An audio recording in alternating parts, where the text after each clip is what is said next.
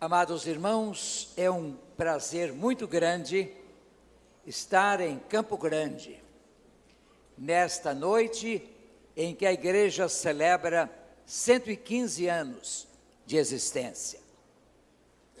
Eu sinto-me honrado com o convite transmitido pelo pastor Carlos Elias para proferir o sermão desta noite. Evidentemente, já são 20 horas e 56 minutos mas há bastante tempo até meia-noite para encerrarmos o culto hoje. Mas eu estou lembrando um antigo narrador de futebol que dizia em dia de festa: É hoje que eu só volto amanhã. Então pode ser que Deus queira ainda mais que a bolo hoje, não é? Então é hoje que a gente só volta amanhã. Eu ainda vou dormir lá na ilha do governador, no aeroporto, do Galeão. Os irmãos vão dormir aqui, tranquilamente, e eu vou até lá. Folgo, irmãos, que esta igreja tenha sido fundada no Curato de Santa Cruz. Sobre a cruz falamos, e a respeito dela celebramos a ceia nesta noite. Ah, é na cruz que nos gloriamos. É a cruz a razão de nossa fé. Diz Paulo que os judeus buscam milagres, sinais. Os gregos buscam sabedoria. Mas nós pregamos a Cristo e Cristo crucificado. A nossa mensagem e o segredo de nossa vida como igreja, como povo de Deus, tem o seu fundamento no sacrifício vicário, isto é, substitutivo substitutivo de Jesus lá no Calvário. A primeira vez que fui a Israel foi em 1975. Não foi uma viagem planejada, eu estava em Estocolmo para o Congresso da Aliança Batista Mundial, o 12 e o pastor André Petkov ia com um grupo de lá para Israel. Ele me disse: Pastor Irlande, o senhor não quer ir a Israel com a gente? Eu pedi permissão à diretoria da igreja, mas antes disso pedi permissão à minha esposa, porque ela é minha dona, vocês sabem, minha chefe. Vocês sabem que eu gostaria muito de usar um cavanhaquezinho branquinho. Eu sonhava com isso. Eu tinha sonho de ter cabelo branco e barba branca. Só que ela não deixa. Como somos casados há 63 anos, e somos muito felizes. Eu então, não, eu vou obedecer a ela. Nada de barba, nada de cavanhaque, viu? Vou ficar assim mesmo, com o rosto liso. Bem, meus irmãos, que maravilhoso é perceber o que Deus fez. Eu fui a Israel, passei quatro dias só. Mas era noitinha. Um pastor, um outro pastor e eu saímos do Monte das Oliveiras, o pastor conhece lá, descemos ao vale, subimos e fizemos toda a via cruces, o caminho da cruz. E chegamos àquele sítio, àquela estação da flagelação de Jesus, quando Jesus foi espancado, chicoteado pelos soldados romanos. Lá uma capelinha, e no frontispício da capela há um texto em latim de Lamentações de Jeremias. Ó vós que passais, vede se há dor maior do que a minha dor, que o Senhor fez cair sobre mim. Pois eu chorei ali, porque Jesus morreu por mim e a sua dor foi a maior das dores. Esta igreja nasceu do curato de Santa Cruz. Depois é que veio para Campo Grande. E depois que se tornou grande, é muito bom ser grande começando na cruz. Mas é muito triste ser grande sem a cruz, porque é uma grandeza enganosa, passageira, efêmera. Eu sou agradecido a Deus, meus irmãos, pelos fundadores desta igreja, a igreja mãe, a Igreja Batista do Engenho de Dentro, a segunda do Rio de Janeiro, Sou agradecido a Deus pela igreja avó, a primeira igreja do Rio de Janeiro. Mas eu também sou agradecido a Deus pela igreja irmã em que eu fui batizado, eu casei, eu fui consagrado ao ministério, a primeira igreja batista de Marechal Hermes, também fundada pela segunda igreja do Rio de Janeiro, a igreja de Engenho de Dentro. Lá eu estive, mas também a outra igreja, irmã desta, filha da segunda igreja, a Igreja Batista do Meier, que vai fazer agora, domingo, 100 anos. E digo que eu fui pastor duas vezes e vou pregar lá domingo do centenário.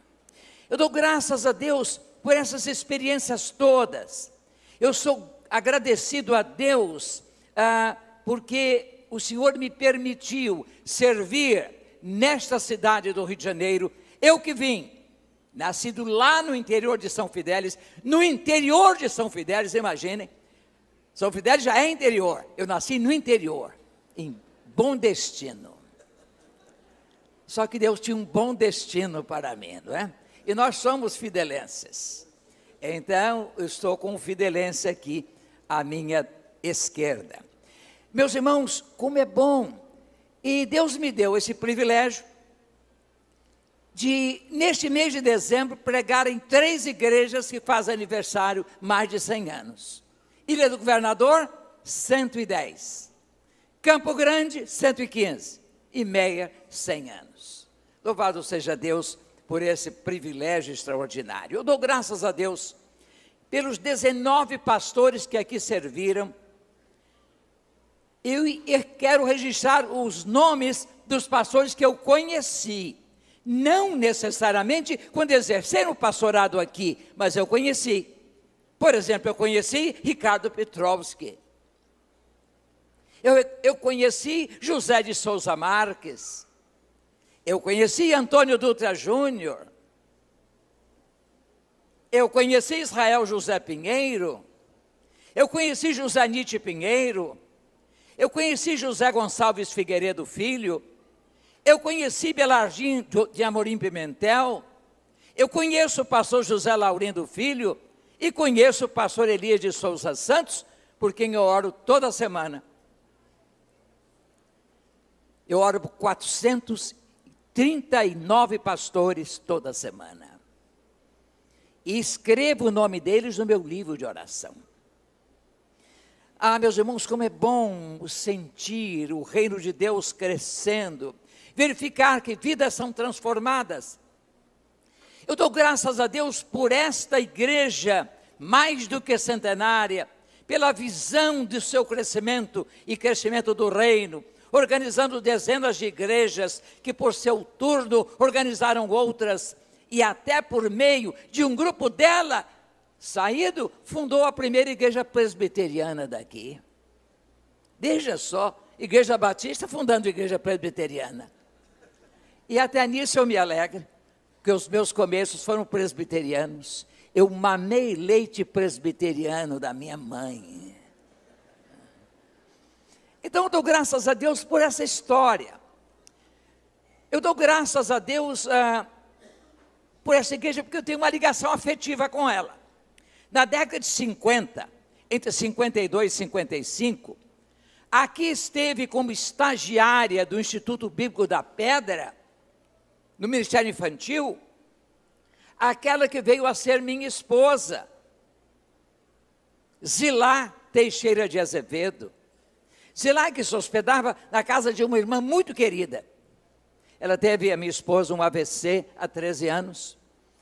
Ela não consegue dizer o nome, lembrar o nome, embora lembre muitas coisas, da irmã que a hospedava toda vez que ela vinha aqui, que ela vinha de 15 em 15 dias aqui. 15, uma semana em Campo Grande, outra semana em Marechal Hermes.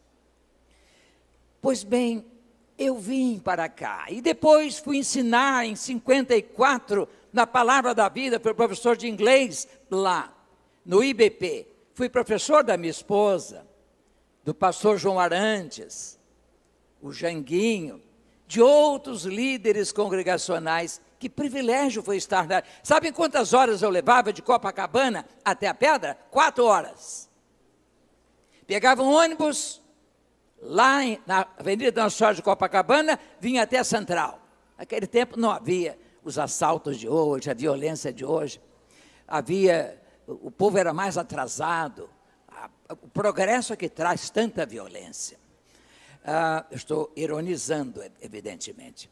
Depois eu pegava o trem até Campo Grande, uma hora e meia mais ou menos de viagem. Depois pegava um bonde até Monteiro ou até a ilha. E depois outro bonde de Monteiro ou da ilha até Pedra de Guaratiba. Ensinava durante três horas e fazia viagem de volta em quatro horas. Era muito amor, não é?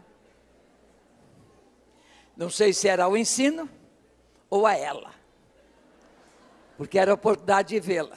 Só que lá a gente não podia se falar. Havia o famoso artigo 20. Não podia haver namoro no IBP. Que lugar duro aquele, viu? Hoje não, nos seminários, os jovens se encontram, se namoram, não é? E muitos casamentos começam lá. Não sei se o do pastor começou lá. Não começou. Bem, meus irmãos, eu dou graças a Deus então por esta memória ah, com relação à minha esposa. Mas eu preguei aqui várias vezes. Desde o pastorado do pastor, ah, do pastor Pinheiro. Ele me convidou aqui, voltei no tempo do pastor Belardim, etc. E estou voltando, mas já preguei aqui depois do seu pastorado, na convenção. Exatamente. Bem, irmãos, depois de orar, e meditar sobre que pregar nesta noite, eu resolvi pregar exatamente para esta igreja de 115 anos sobre o Salmo 115. Vocês podem esquecer da minha mensagem, mas não vão esquecer do Salmo 115, porque foi no aniversário de 115 anos. É o meio que eu acho de vocês lembrarem a mensagem é pregar sobre o Salmo. Os Salmos ah, 113 a 118 são chamados o Alel egípcio, porque é uma cantada de salvação. Eles constituíram o comentário de Êxodo 6, 7, eh, segundo Motier. Provavelmente os Salmos 113 e 114 foram cantados por Jesus e seus discípulos antes da ceia, de que dá conta o Evangelho de Lucas, conforme o relato e de Mateus também, em Mateus 26, e o hino referido em Mateus 26, 30, que Jesus cantou, seria o Salmo 115 a 118. Jesus cantou os salmos. E os salmos desta noite Jesus cantou os seus últimos cânticos, porque no dia seguinte ele foi preso, julgado e morto pelos nossos pecados. Pois bem, meus irmãos, sobre este salmo, diz Motier, que é um comentarista do, do, do, do livro de Salmos, que este salmo tem uma estrutura assim: o louvor é devido apenas ao soberano Deus do céu. Os ídolos e os que confiam neles são vaidade. O Senhor e os que confiam nele realmente permanecem. Deus é eterno. Mas retorna a última parte do salmo a afirmação de que o louvor é devido ao soberano Deus do céu. O salmo 115 constitui uma peça de adoração antifonal, com resposta congregacional. Imagina Lotier. E eu vou fazer um exercício aqui de nós fazemos essa leitura assim. O salmo constitui uma peça. Poderíamos ouvir um coro cantando em 9, 10 e 11, parte primeira, e outro respondendo em 9b, 10b e 11b. Nesse hino de louvor, como observam Bratcher e Rayburn, o filho do William Bratcher, foi um grande erudito. E ele, com outro autor, editou um manual para tradutor da Bíblia. Tem quase mil páginas. E nesse uh, comentário dos Salmos, ele diz o seguinte: o salmista contrasta o poder de Jeová, o Eterno e Deus de Israel, com a fraqueza dos ídolos, deuses de outras nações. E o poder do Eterno manifesta-se especialmente em seu cuidado com seu povo, e por essa razão todos os servos são conclamados a louvá-lo. Sugere um estudioso dos Salmos o seguinte quadro litúrgico do Salmo 115, e eu vou pedir que o, na nossa mídia reproduza primeiro os versículos 1 e 2. Seria um coro proferindo estes versículos. Coro, os versículos 1 e 2 do Salmo 115. Se os irmãos acharam, poderão uh, ler. Aliás, eu leria nesta Bíblia que eu ganhei hoje. A Bíblia dos 115 anos que eu vou levar como um presente. O pastor gosta de Bíblias. Eu também gosto. Eu tenho, como ele tem centenas de Bíblias de várias línguas e várias versões em português. Já encontraram? Ou está difícil? Hein? Não dá para ver ali, não? Ah, sim, é, é lá. Pois é, eu tenho que brigar com aquele pessoal lá. Então, o Salmo 115. Nós vamos fazer a leitura de uma maneira diferente. Onde está aquele jovem que fez o solo, o, o inicial? É, é, é, o irmão. O irmão vai, vai ler alguns versículos daquele salmo lá, certo? Vamos achar? Salmo 115. Agora sim. Eu vou pedir que as vozes femininas, como um primeiro coro, lessem versículos 1 e 2. Leiam.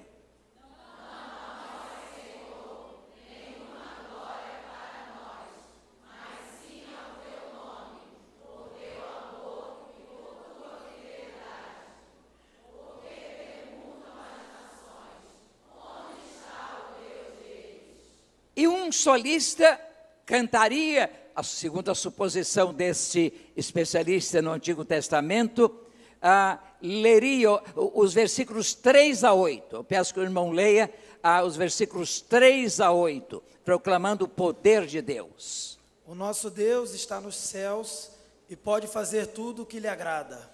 Os ídolos deles, de prata e ouro, são feitos por mãos humanas. Têm boca, mas não podem falar olhos, mas não podem ver, têm ouvidos, mas não podem ouvir, nariz, mas não podem sentir cheiro, têm mãos, mas nada podem apalpar, pés, mas não podem andar, e não emitem som algum com a garganta. Tornem-se como eles aqueles que os fazem e todos os que neles confiam. E aí a congregação responderia.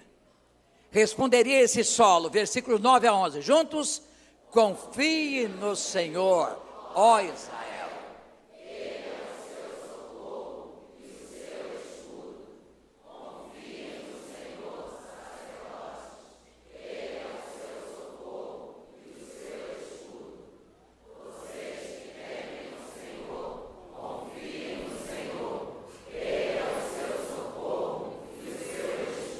Aí o coral voltaria a cantar. No nosso caso, se o coral estivesse aqui, ele que leria. Mas vai, vão ler as vozes femininas, os versículos 12 e 13.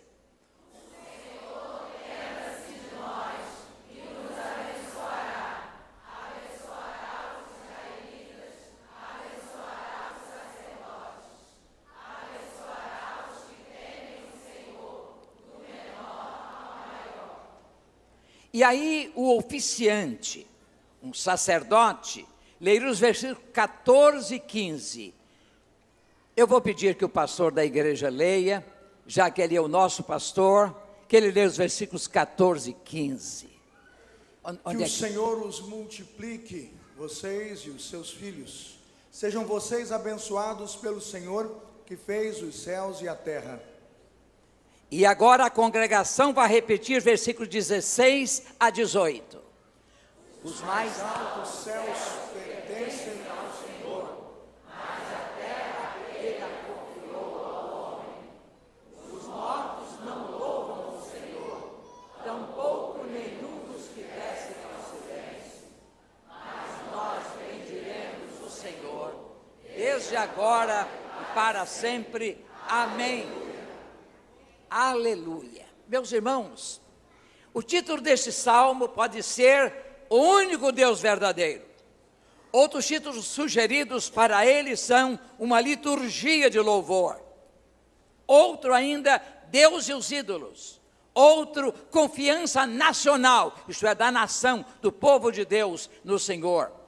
Um título possível, adaptável a outras línguas, seria Há somente um Deus que fala palavras verdadeiras. Nós assinalamos nesta reflexão algumas verdades de 2.900 anos atrás, que se ajustam à experiência do povo de Deus, o novo Israel de Deus, a primeira igreja batista em Campo Grande, nesta noite de aniversário. Vou assinalar estas verdades e que fiquem gravadas no meu coração primeiro, no seu coração, no coração da igreja. Em primeiro lugar, por mais gloriosa, por mais vitoriosa que tenha sido, como verificamos, eu li o esboço da história, a história e os feitos da primeira igreja batista em Campo Grande, toda a glória e louvor pertencem só a Deus. Concordam? Só a Deus. Nós somos apenas instrumentos. Eu nunca me esqueço que eu estava pregando da Igreja Batista da Liberdade em São Paulo, eu exerci o pastor, pastorado interino por dois anos, e depois de um sermão veio uma pessoa à frente, é uma igreja grande como esta, veio uma pessoa à frente e disse: Pastor, eu nunca ouvi um sermão como esse, com tal profundidade e tal alcance, e que encheu o meu coração. Eu estou ouvindo. Eu costumo dizer a pastores e a seminaristas que não é pecado ouvir elogios, o pecado é acreditar. Bem, quando ele terminou o elogio, eu disse o seguinte: o senhor já foi a algum recital de violino? Aí ele olhou para mim e disse: Como é que o senhor sabe? Já fui gosto, já fui à sala São Paulo muitas vezes. E eram bons os recitais. A casa estava cheia. Houve aplausos de toda a plateia. Sim, pastor. Mas os aplausos foram para quem? Para o violino ou para o violinista? É claro, pastor, que para o violinista. Então o irmão está elogiando a pessoa errada. Deus é que usou a minha vida. Louvado seja Ele, nenhuma corda desse instrumento se rompeu. Mas eu sou apenas o violino. Não importa o tamanho do instrumento, a importância aparente do instrumento, o que importa é quem o toque. Eu estava em Berlim, no, século, no fim do século passado, numa reunião do Conselho da Aliança Batista Mundial, e havia uma noite livre e eu fui um recital da Orquestra Filarmônica de Berlim, numa igreja perto da porta de Brandemburgo. E uma das peças daquele recital foi um solo para piccolo e orquestra. Piccolo é um instrumentinho desse tamanho, uma flauta, é o menor instrumento de uma orquestra. Levantou-se a instrumentista, uma francesa, pelo nome eu vi que era francesa. Pegou o instrumento e começou a tocar. No início eu vi o instrumento, depois o instrumento sumiu. Só os dedos dela e a boca tocando o instrumento. Não importa que instrumento sejamos, o que importa é que os dedos que nos toquem sejam os de Deus e que a voz que nos sopre seja do Espírito. Ah, meus irmãos, e assim foi esta igreja, a primeira igreja batista, Não a nós, Senhor, não a nós, mas ao teu nome da glória. Não a nós. Como diz Paulo, depois no capítulo da ressurreição, em 1 Coríntios 15, ele diz que ele era quem era por causa da graça. Ele diz: pela graça eu sou o que sou. E a graça para comigo não foi vã. E eu trabalhei mais do que todos eles, os seus adversários. Entretanto, não eu, mas a graça que está comigo. Então toda a glória seja ao Senhor. Assim deve ser a oração do povo de Deus. Como Davi, em relação às ofertas generosas que o seu povo dera para a construção do futuro templo, que ele não pôde construir, mas que o filho construiu. Ele diz: Tudo vem de ti, e da tua mão todamos. Ah, é ao Senhor a nossa glória. Paulo, orando pelos Efésios, diz: que a Ele, Deus, seja a glória na igreja por Cristo Jesus. Então a glória não é sua, a glória é de Deus, porque os irmãos estiveram a serviço de Deus e os frutos foram dele, o seu fôlego foi dele, as suas forças foram dele, a luta dos pioneiros uh, foi conduzida por ele e as vitórias em nossas batalhas vêm do Senhor. Então, louvado seja Deus por isso. Nós contrastamos a arrogância e a incredulidade dos homens e das nações que questionam Deus, onde está o seu Deus, com a verdade de sua transcendência. Deus está nos céus. E o céu onde está? Está no templo? Está no pescoço? Está no oratório? O nosso Deus está no céu, Ele é espírito, Ele é transcendente, mas se inclina para nós, Ele está atento às nossas orações, e Ele nos ouve e Ele cuida de nós. Nós temos um Deus vivo. Ah, meus irmãos, glória na igreja. Estamos vivendo num tempo da glória, não do homem, mas de Deus quando os anjos apareceram lá nos céus das campinas de Belém, para dizer, para cantar altissonantemente à meia-noite: glória a Deus nas alturas, paz na terra aos homens a quem ele quer bem, não é aos homens de boa vontade, porque não existe homem de boa vontade, a boa vontade é de Deus para com homens pecadores, e nós amamos a Deus porque nos amou primeiro, a glória toda é dele, inteiramente dele, e ele diz que não divide a sua glória. Então, essa é a primeira proposição da minha mensagem. A segunda, nós opugnamos nós lutamos contra, opugnar é lutar contra, vocês sabem. Nós opugnamos toda sorte de idolatria a que multidões e nações inteiras estão submetidas. Para milhares de pessoas, aquele João de Deus lá de Goiás era um Deus, um semideus. Quem não seja Deus, não há de receber a glória de Deus. Os ídolos construídos pela arte humana e que ocupam templos e lugares de culto de toda sorte. Paulo os encontrou em Atenas, centenas de altares. Ele conheceu o templo de Diana em Éfeso, templos levantados aos imperadores romanos, mas todos esses deuses, essas deidades, representações de homens ou animais, como o bezerro de ouro, são mentira. O nosso Deus é que é Deus verdadeiro. Então nós opugnamos toda sorte de idolatria. Mas, meus irmãos, nós vivemos um paradoxo como crentes, no século 21. Quem aqui é contra a idolatria, por favor, levante a mão. É, eu estou vendo que alguns não levantaram a mão. Devem ter ídolos em casa, devem adorar nas igrejas. É isso mesmo? Agora eu vou pedir os que adoram ídolos. Os que creem em ídolos e os adoram, por favor, levantem a mão.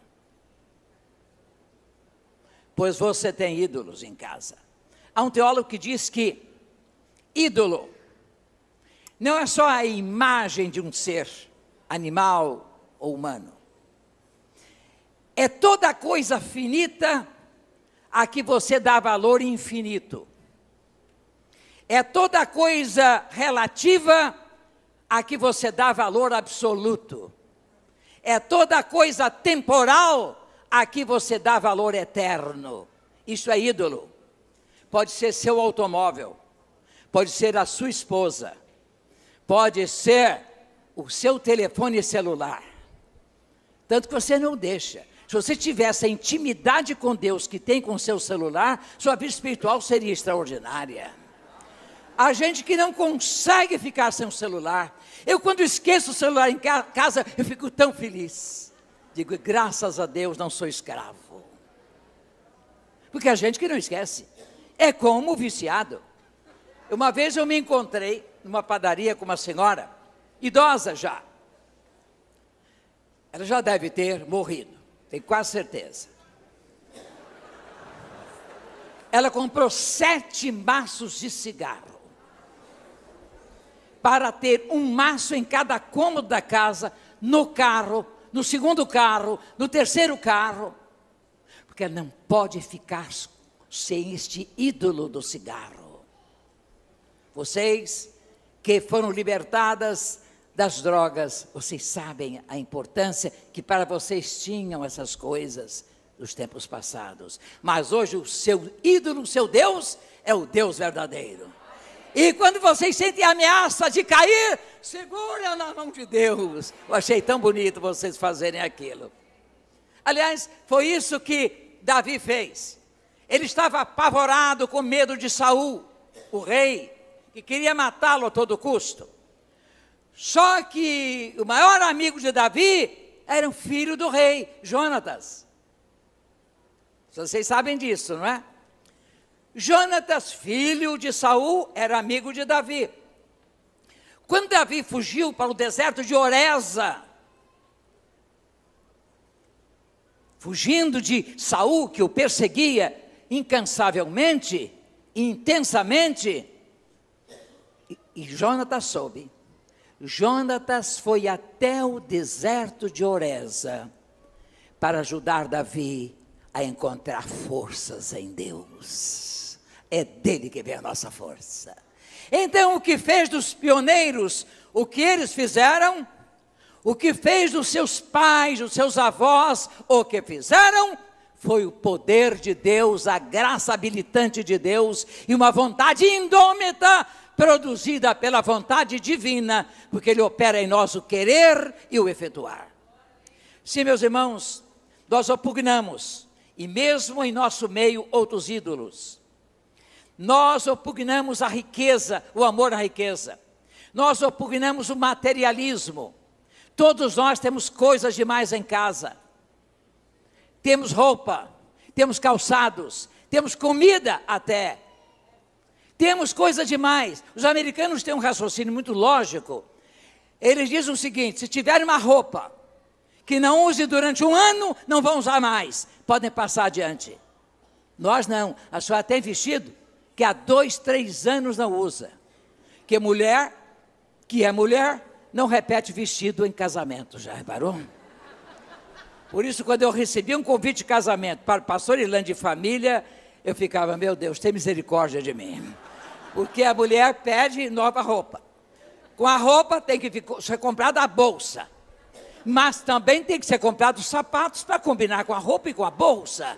Olha, gente, é uma pancada. Cada casamento é um sofrimento. Mas a gente acumula coisas. Nós temos coisas demais em casa. Se nós tirássemos tudo que temos a mais em casa e distribuíssemos, o mundo seria melhor mas essas coisas se tornam ídolos para nós. Nós os adoramos, dependemos deles. Aquele sentido de poder. Vejam como é, o, como é que o louco faz, morador de, de rua, aqueles sacos enormes nas costas. que não podem desapegar-se das coisas. Por isso a campanha desapega, desapega. Na verdade, na verdade, nós nos apegamos às coisas. O moço rico era idólatra. Aquele que tem de trocar o celular por um modelo mais desenvolvido, modelo mais moderno. Não, o meu já é antigo. Hoje se torna um sinal de status o celular. E ficam as pessoas no meio da rua. Os ladrões gostam demais. Fazem festa. Uma vez eu vi três mulheres num ponto de ônibus, todas com celular. Eu me aproximei delas e disse: Vocês estão oferecendo a mais rica oportunidade para bandidos. Alguém pode, com uma arma falsa, uma arma fake, alguém pode aproximar de vocês e dizer: Passe o celular. Celular. Dinheiro não, pode ficar. Mas o celular. E vocês iam embora sem se mexer. Não podiam chamar a polícia, estavam sem o celular. Mas nós nos apegamos às coisas. Há uma coisificação da vida. E Jesus disse: a vida de qualquer não consiste na quantidade de coisas que possui. Então você não é mais importante por ter mais coisas. Você é mais importante quando é mais santo, íntegro e fiel ao Senhor. Ah, sim, irmãos. O materialismo, a coisificação, a reificação da vida, o consumismo desvairado, a valorização da casa, do automóvel, da roupa, das joias, do poder, dos títulos, dos cargos, das posições, como valores absolutos a serem buscados com devoção e determinação. Isso é idolatria. O Bashar não é? O, o, o, o ditador da Síria é um idólatra, ele idolatra o poder. Milhões já morreram, milhões saíram refugiados. Ele não deixa o poder. O poder escraviza. É o que se poderia chamar de kratomania. Mania é loucura, loucura de kratos, do poder. E a kratomania leva a kratomaquia, é a luta pelo poder. Você quer o poder a todo custo, mesmo que tenha de roubar, de explorar, de levar milhares à morte, você quer o poder e quer permanecer nele. Meus irmãos, isso é idolatria. Mas também a teologia da prosperidade é idolatria. Você vê em certos programas de televisão, quando o pregador diz: Conta as bênçãos, irmão. As bênçãos não vêm em termos espirituais. Eu estava desempregado, tenho um emprego, tenho cinco empregados, eu tenho carro do ano, eu tenho casa de tal tamanho, tenho casa de praia, só coisas. Isso é idolatria. A teologia da prosperidade é pregação idolátrica. Pregação verdadeira é aquela que se funda na verdade de que fala Abacuque. Ainda que a figueira não floresça, ainda que o produto da oliveira minta, ainda que nos currais não haja vacas. Contudo, eu me exultarei no Senhor. Significa, eu me alegrarei muito. Você há de se alegrar não nas coisas que Deus lhe dá, mas em quem Deus é um Deus de amor. Sim, meus irmãos, opugnamos toda sorte de idolatria. Nós dizemos à igreja o que o salmista diz a Israel: Igreja, confia no Senhor, é Ele quem ajuda e protege. Ministério pastoral, o Arão, como está no texto. Ministérios da igreja, confie no Senhor, não nos ídolos da metodologia, nos modismos, do crescimento a qualquer preço, da teologia da prosperidade. Ele é o que ajuda e protege. Ó oh, gente fiel! Alguns intérpretes acham que ah, o salmista está falando aqueles que, mesmo gentios, eram piedosos, seguiam as leis e os ensinos de Israel. Ó oh, gente fiel,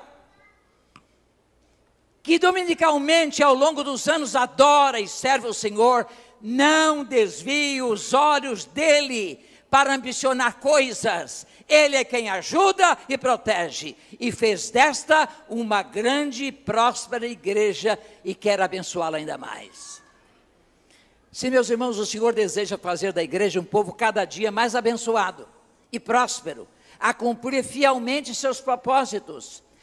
É uma coisa linda o que o salmista diz. Ele se tem lembrado de nós. Deus não se esquece.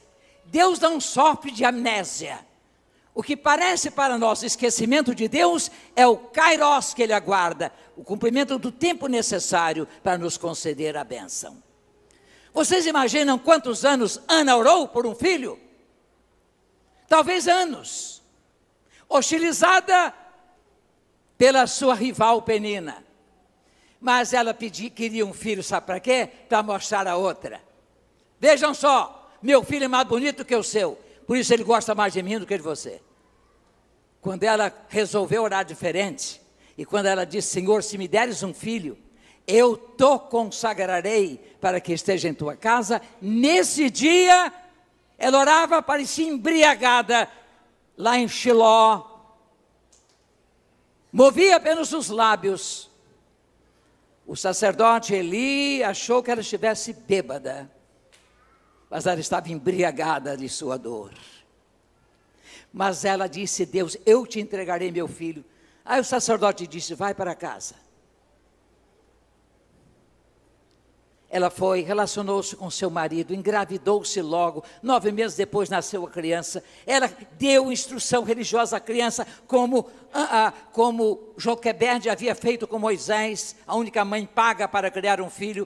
Ela inoculou na alma de seu filho todos os valores eternos, e esse menino, Samuel, aquele que foi resposta de Deus, ele foi levado, talvez aos sete anos, para junto de Eli. E os filhos de Eli eram ímpios, mas ele não se corrompeu, porque tinha caráter formado pela sua mãe. Esses valores que temos de transmitir aos nossos filhos, não coisas, mas valores eternos. Ah, meus irmãos, Ele abençoará os que o temem. Ele abençoará a casa de Arão.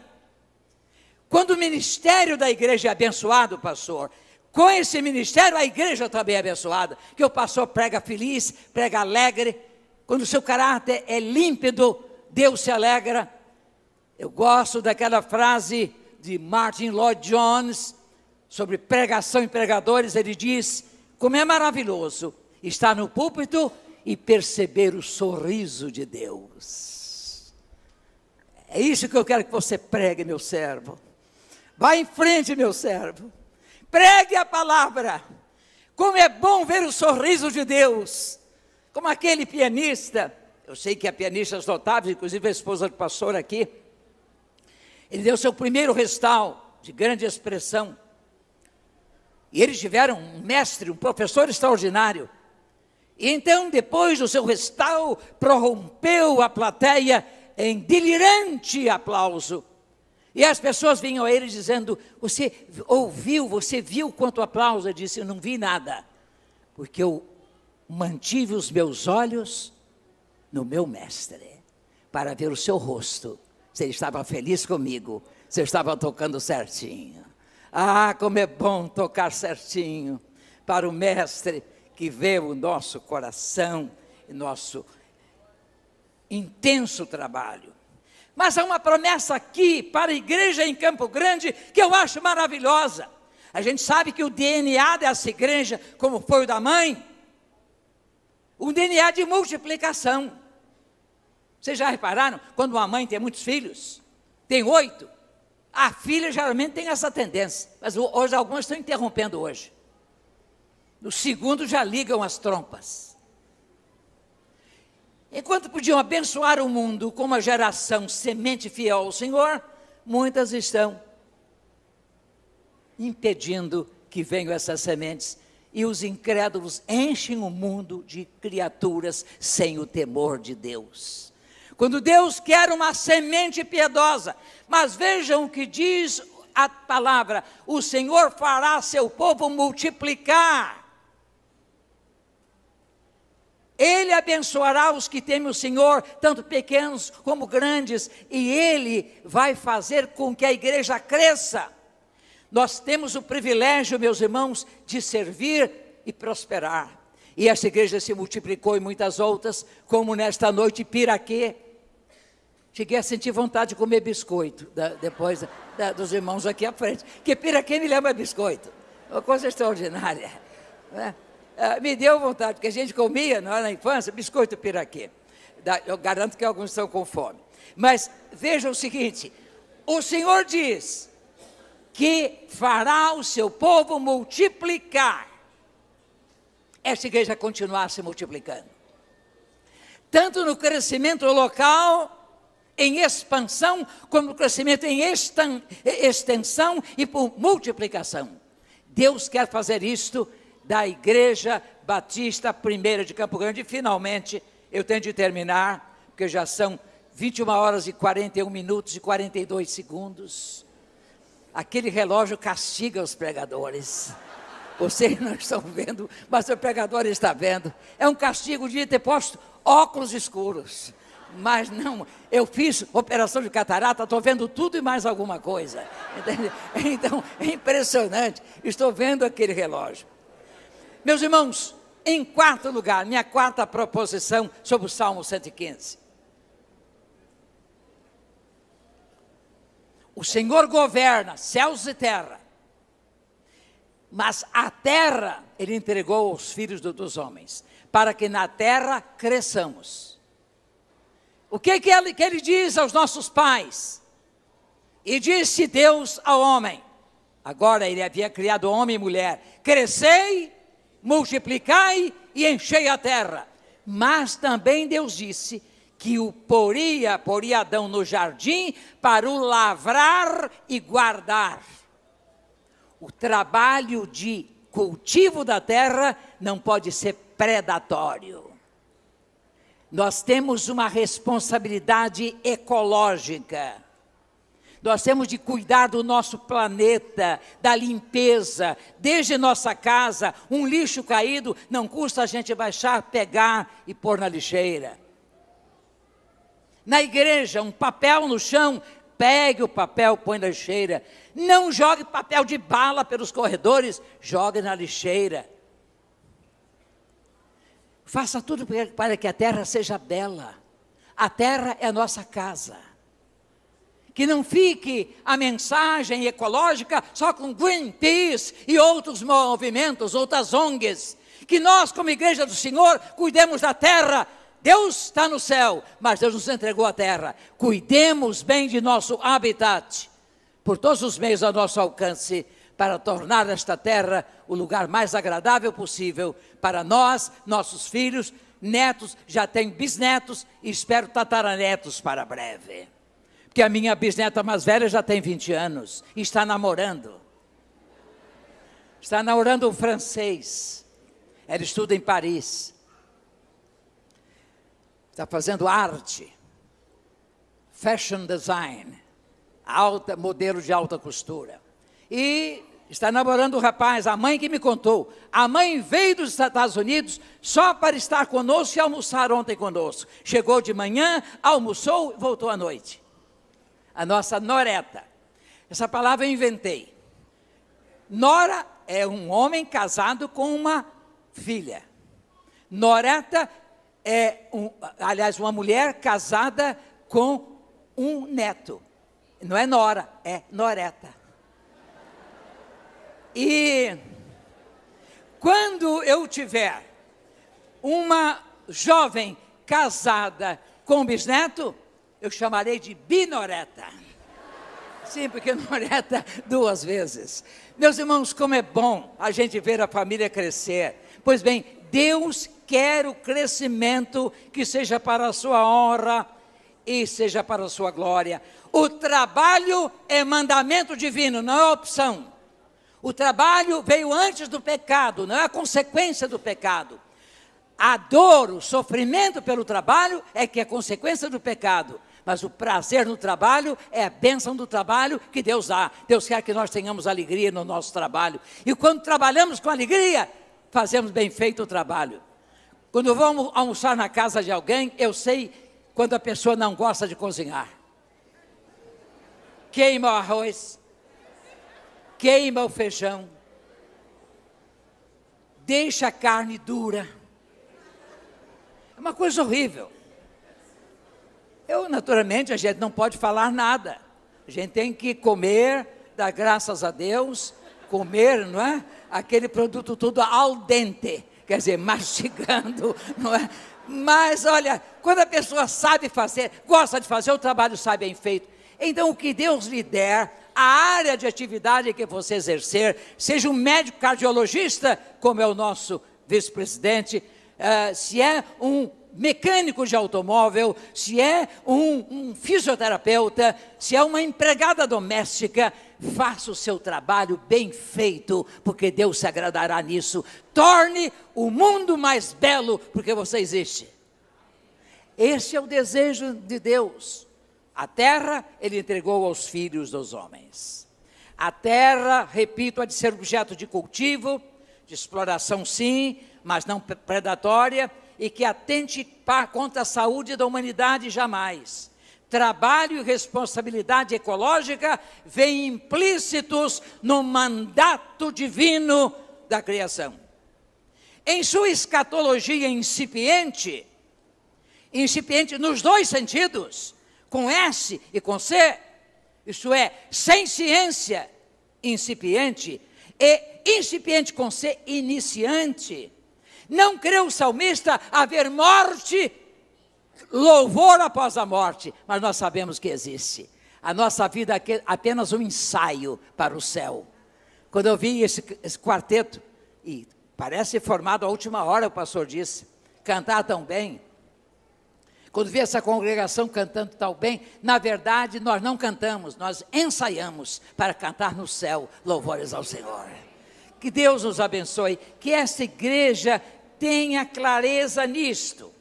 Aqui na terra, 115 anos depois de fundada, a primeira igreja de Campo Grande, no Curato de Santa Cruz, e junto com ela, bendiremos o nome do Senhor agora e para sempre, e o louvor desta igreja há de ser ouvido por anos e séculos até a volta gloriosa de Jesus, quando ela subirá cantando com seu Salvador. Amém?